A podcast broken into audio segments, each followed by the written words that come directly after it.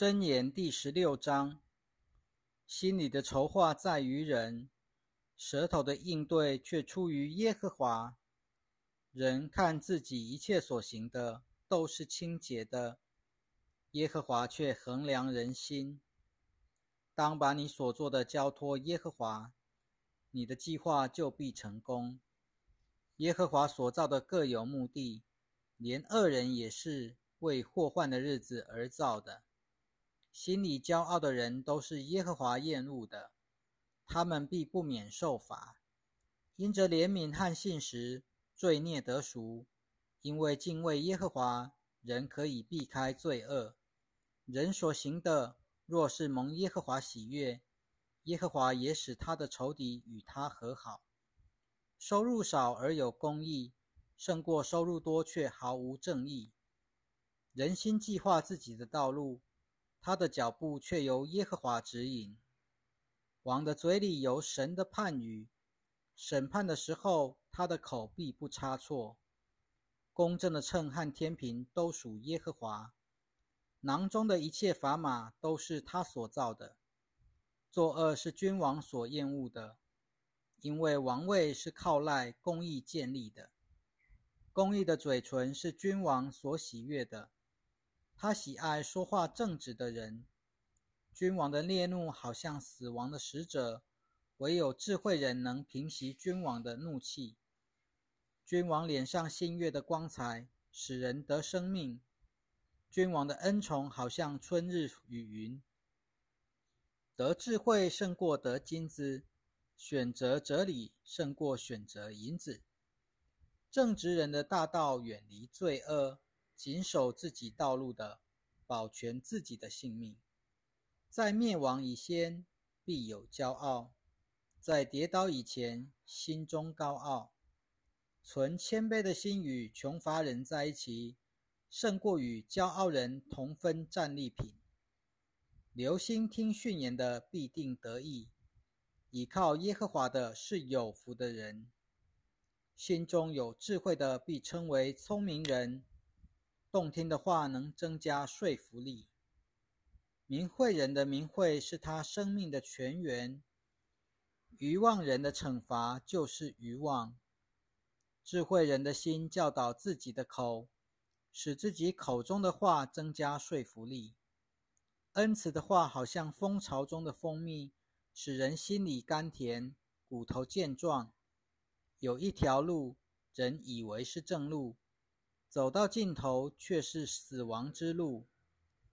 劳力的人身体的需要促使他劳力，因为他的饥饿催逼着他。无赖之徒挖出邪恶，他口里的话好像灼热的火。乖谬的人散播纷争。搬弄是非的离间亲密的朋友，强暴的人引诱邻舍，领他走邪恶的道路；眯着眼睛的图谋乖谬的事，紧抿着嘴唇的做成恶事。白发是荣耀的冠冕，在公益的路上必能得着。不轻易动怒的胜过勇士，克服己心的胜过把城攻取的人。铅抛在人的怀中，一切决断在于耶和华。箴言第十七章：平静相安的吃一块干饼，胜过筵席满屋吵闹相争。明慧的仆人必管辖主人宜修的儿子，又可以在众儿子中同分产业。用锅炼银，用炉炼金。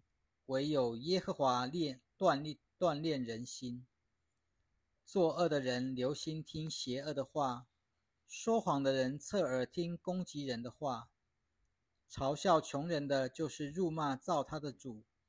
幸灾乐祸的，必难免受罚。儿孙是老人的冠冕，父亲是儿女的荣耀。愚顽人说佳美的话是不相称的。何况尊贵的人说虚谎的话呢？在馈送的人看来，贿赂有如灵符，无论他到哪里都必顺利。遮掩别人过犯的，得到人的喜爱，屡次提起别人过错的，离间亲密的朋友，对聪明人说一句责备的话，胜过责打愚昧人一百下。悖逆的人只求恶事，必有残忍的使者奉派去对付他。宁愿遇见失掉幼子的母熊，也不愿遇见正在行愚妄事的愚昧人。以恶报善的，灾祸必不离开他的家。纷争的开始如同决堤的水，所以在争执发生以前，就要制止，宣判二人为义。裁定一人有罪，两者都是耶和华所厌恶的。愚昧人既是无知，为什么手里拿着价银要买智慧呢？朋友常显爱心，兄弟为患难而生，为邻舍及长做保证人的是无知的人。喜爱增进的，就是喜爱过犯，把家门建高的，自取灭亡。心存欺诈的得不着益处，舌头搬弄是非的必陷在祸患中。生下愚昧的儿子，使父亲担忧；愚顽人的父亲毫无喜乐。心里喜乐就是良药，心灵忧郁使骨头枯干。恶人暗中接受贿赂，为要歪曲公正；聪明人面前有智慧。愚昧人却眼望地己。愚昧的儿子使父亲愁烦，使母亲痛苦。惩罚一人以事不当，击打正直的官长，更是不妥。有知识的约束自己的言语，聪明人心平气和，愚妄人默不作声，也算是智慧。闭口不言。也算是聪明。箴言第十八章：离群独处的，只顾自己的心愿，他抗拒一切大智慧。